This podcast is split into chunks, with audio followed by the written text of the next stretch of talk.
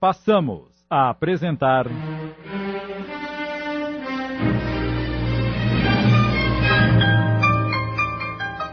A Caminho da Redenção.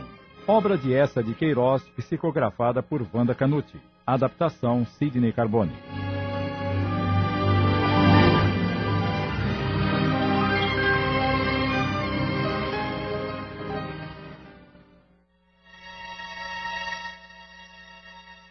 Então, esta casa está cheia de espíritos que querem tomá-la de nós? Ah, meu Deus! Eles podem conseguir isso? Já vi que esta reunião serviu para nos assustar ainda mais. Não é bem assim, Eduardo. Como disse Dona Carminda, vamos confiar em Deus que tudo terminará bem. Esta noite vocês dormirão aqui. Confesso que não tenho coragem. As providências para que essas entidades não os perturbem mais já foram tomadas, Jane. Após algumas considerações a respeito da fala do pai, Leda retirou-se, mas não tão esperançosa como se fazia crer. Receava uma investida das entidades do mal. Nunca procedem da mesma forma. Quando um plano é infrutífero, arquitetam outro, mas não desistem.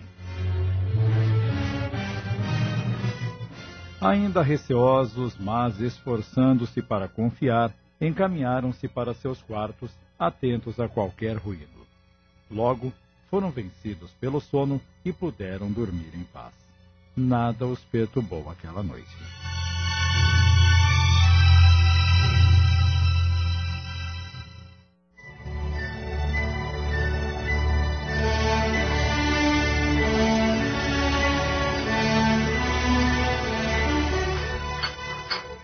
Durante o café da manhã, Ah, nem acredito que tivemos uma noite tranquila. Nem eu. É, acho que a reunião deu certo mesmo. Vamos ver o que nos espera nas noites vindouras. Não fale assim, Eduardo. Vamos confiar e manter o pensamento firme de que o problema está resolvido. O Paulo tem razão. Eu não entendo essa história de que o espiritismo pode trazer de volta pessoas que já morreram, como aconteceu com o vovô. Explica isso pra gente, papai. Vou informar-me melhor a respeito dessa doutrina, meus filhos. Se ela serviu para nos proporcionar tranquilidade e nos trazer o seu avô, deve ser boa e vai muito além das outras das quais já ouvimos falar. Entusiasmei-me e quero aprender tudo sobre o assunto. E quando o senhor aprender, poderá nos ensinar? Se tiver interesse, aprenderemos juntos. Antes quero conversar com a Leda, que tem lido bastante sobre o assunto. Depois frequentarei o centro onde trabalham aquelas pessoas que nos ajudaram ontem. a conversa não poderia se estender muito. Era hora de deixarem a casa para cumprirem suas obrigações.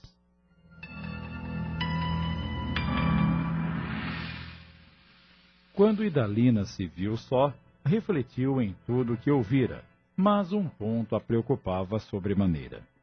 Percorria sua casa na obrigação de alguma providência, olhava imaginando quem poderia ter interesse por ela. Quem estará empenhado em desalojar-nos para aqui se instalar? Por que essa pessoa não procurou Paulo para uma proposta? É evidente que ele nunca aceitaria. Mas esses métodos usados são baixos, desumanos. Pensava em diversos nomes, com medo de estar acusando, embora mentalmente, algum inocente. Mas eu vou descobrir quem foi o mandante desse trabalho. Ah, se eu vou! Temo que tudo volte, que essas entidades do mal se utilizem de outros recursos. Nesses pensamentos e cuidados, algumas noites passaram. Paulo adquirira um exemplar do Evangelho recomendado por Dona Carminda e, quando dispunha de tempo, lia algumas páginas. Os filhos estavam confiantes e serenos, quase esquecidos do que haviam sofrido. Algum tempo mais se passou. Paulo frequentava alguns trabalhos na casa espírita, particularmente as explanações evangélicas, os passes, e sentia-se fortalecido. Às vezes, as filhas lhe faziam companhia e continuavam em casa o assunto tratado. Ele até consultava seu evangelho para tirar algumas dúvidas ou acrescentar algum esclarecimento. Idalina pouco acompanhava, não se interessava tanto quanto o marido. Alegava obrigações na família que não as tinha e recusava-se. ainda não esquecera seus intentos. Tenho que descobrir quem foi a pessoa responsável pelo nosso sofrimento. E certo dia comentou sua intenção com a cunhada. E o que você vai fazer se tiver o nome da pessoa que deseja ficar com a sua casa? Nem eu mesma sei, mas é bom conhecer. Precisamos saber com quem lidamos e com quem temos amizade. Ninguém se interessaria pela mansão apenas por vê-la da rua. Quem assim procedeu é alguém de nossa convivência, Leda. Acha mesmo? Tenho quase certeza.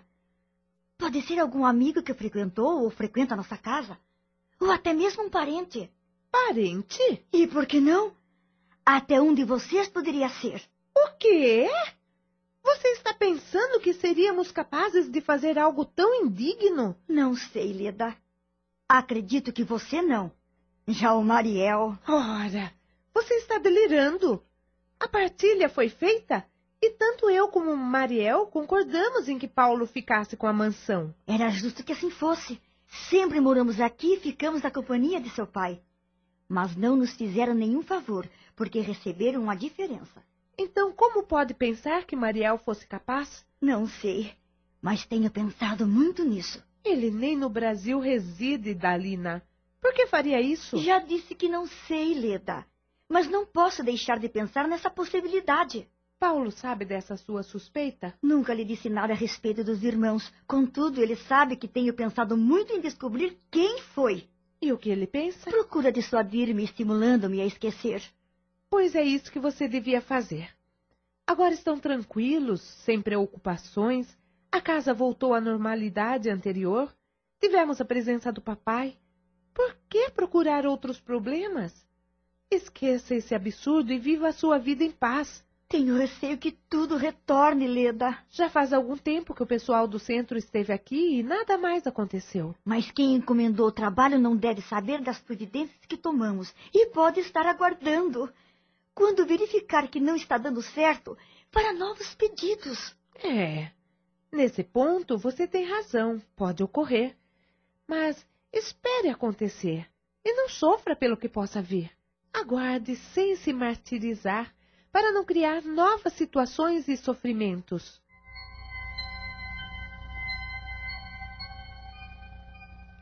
Por mais algum tempo, a rotina diária pôde ser notada na mansão. Nada diferente, como Idalina temia, a não ser a consequência daquele trabalho tão benéfico que levara Paulo e, às vezes, alguns de seus filhos a frequentarem a casa espírita, a lerem e se instruírem a respeito da sua doutrina. Aparentemente, a vida de todos transcorria em paz. No entanto, no recôndito dos seres, nem sempre há o que demonstram. Muitos adquirem uma postura exterior que lhes dê o esteio e a âncora em que se apoiam para que outras atitudes mais secretas não sobressaiam, justamente em presença de quem precisam esconder.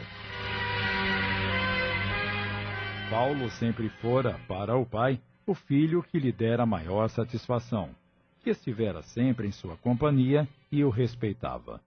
Como resultado disso, granjeara a sua confiança e conquistara a administração da indústria e dos outros bens. Na família, era o marido de conduta irrepreensível, o pai dedicado. Entre os irmãos, era o que pudera tornar possível a continuidade do trabalho do genitor proporcionando-lhes também, de forma honesta, rendimentos que lhe aumentavam a receita mensal. Era o homem exemplar. Todavia, e o seu íntimo? Alguém já o teria perscrutado? Por tudo que já demonstramos, viveria ele feliz consigo próprio, realizando o que desejava? Se tanto trabalhara e lutara para conservar a sua situação, é porque lhe era agradável mas nunca ninguém fizera tais indagações. Diante de todos, era um homem feliz e honesto, protetor de sua família e correto em suas ações. Entretanto, se pudermos analisar melhor o seu íntimo, examinar-lhe a alma, o coração, nele encontraremos sentimentos escondidos, ações praticadas veladamente e muitos problemas dos quais ninguém tinha conhecimento.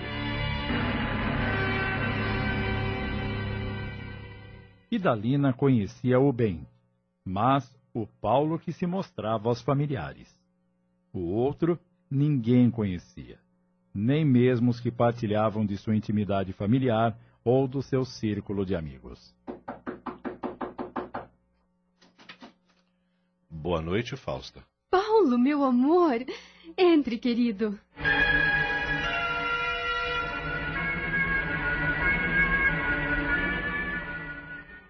Estamos apresentando. A Caminho da Redenção. Voltamos a apresentar. A Caminho da Redenção. Adaptação de Sidney Carbone.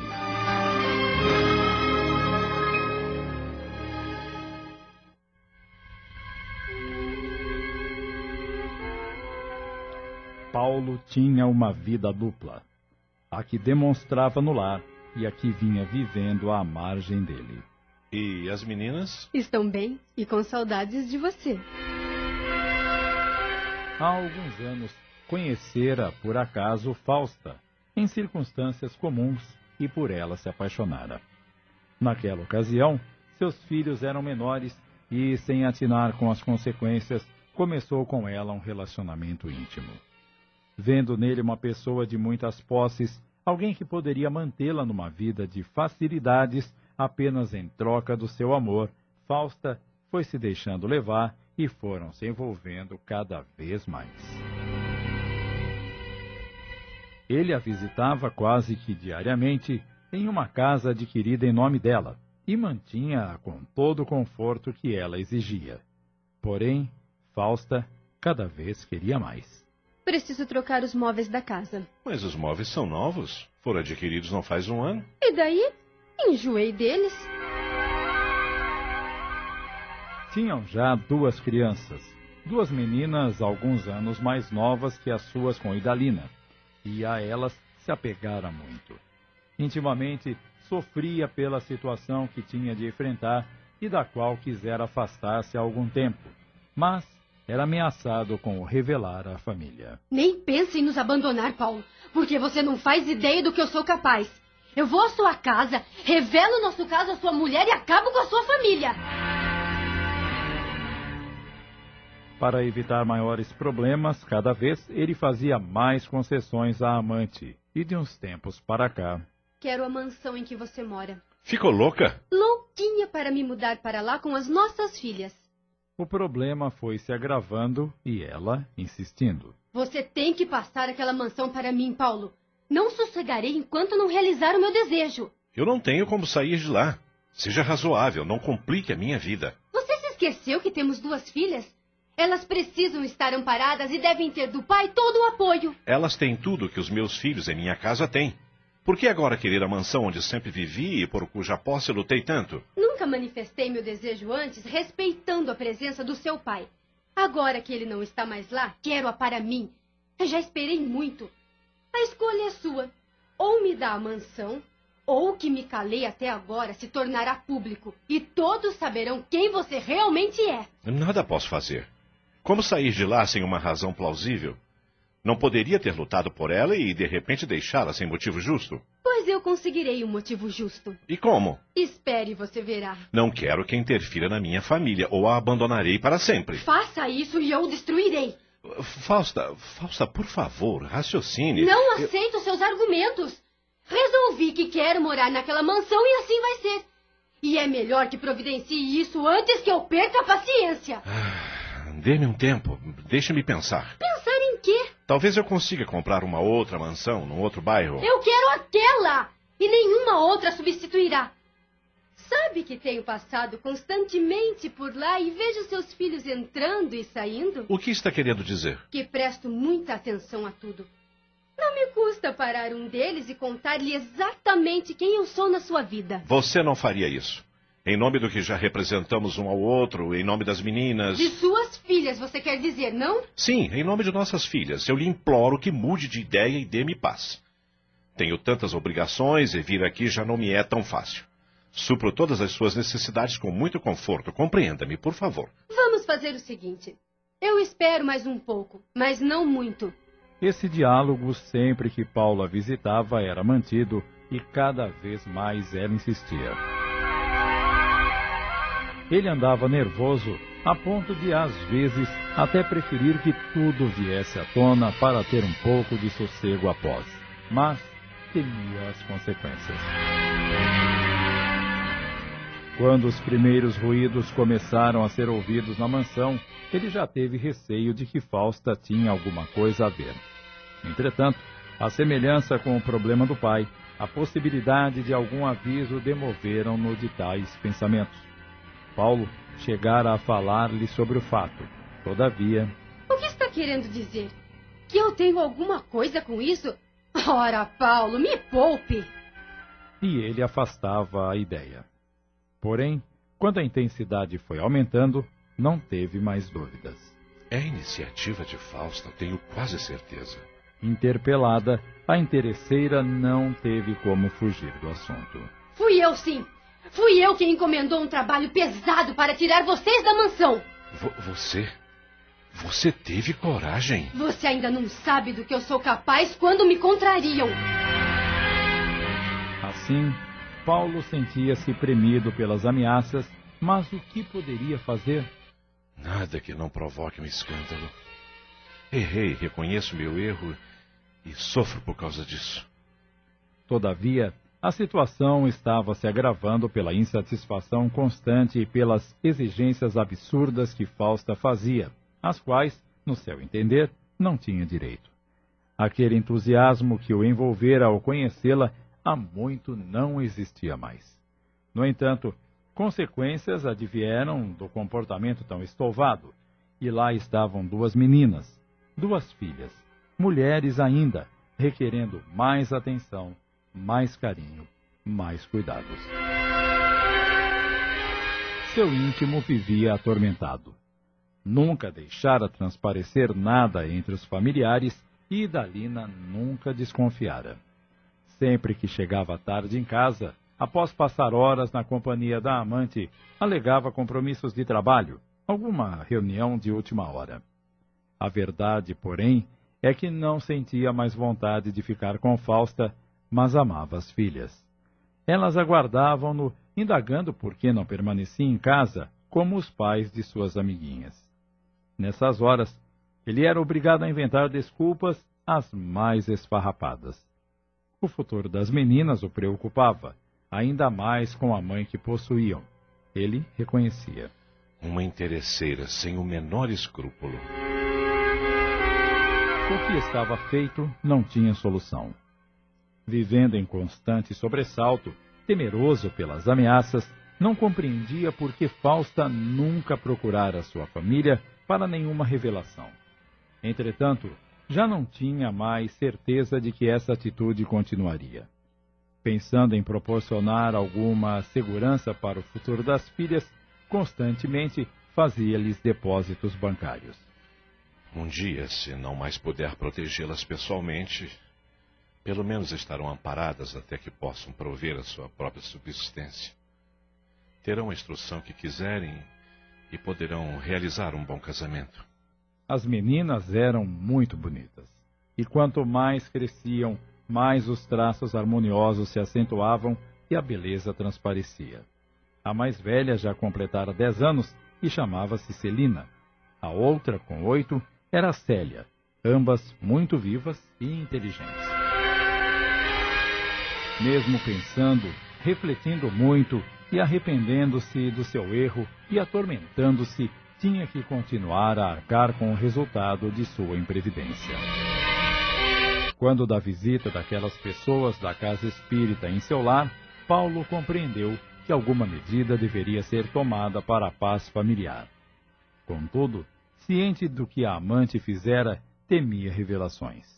Sentiu um alívio muito grande quando a reunião terminou sem nada ter sido descoberto.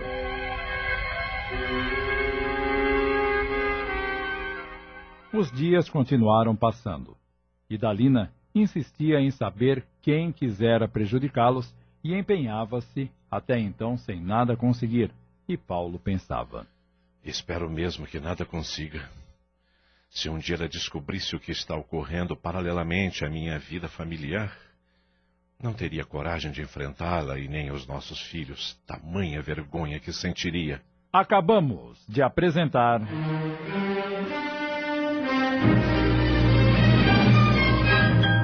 A Caminho da Redenção. Obra de Essa de Queiroz, psicografada por Wanda Canute em 20 capítulos. Adaptação de Sidney Carbone.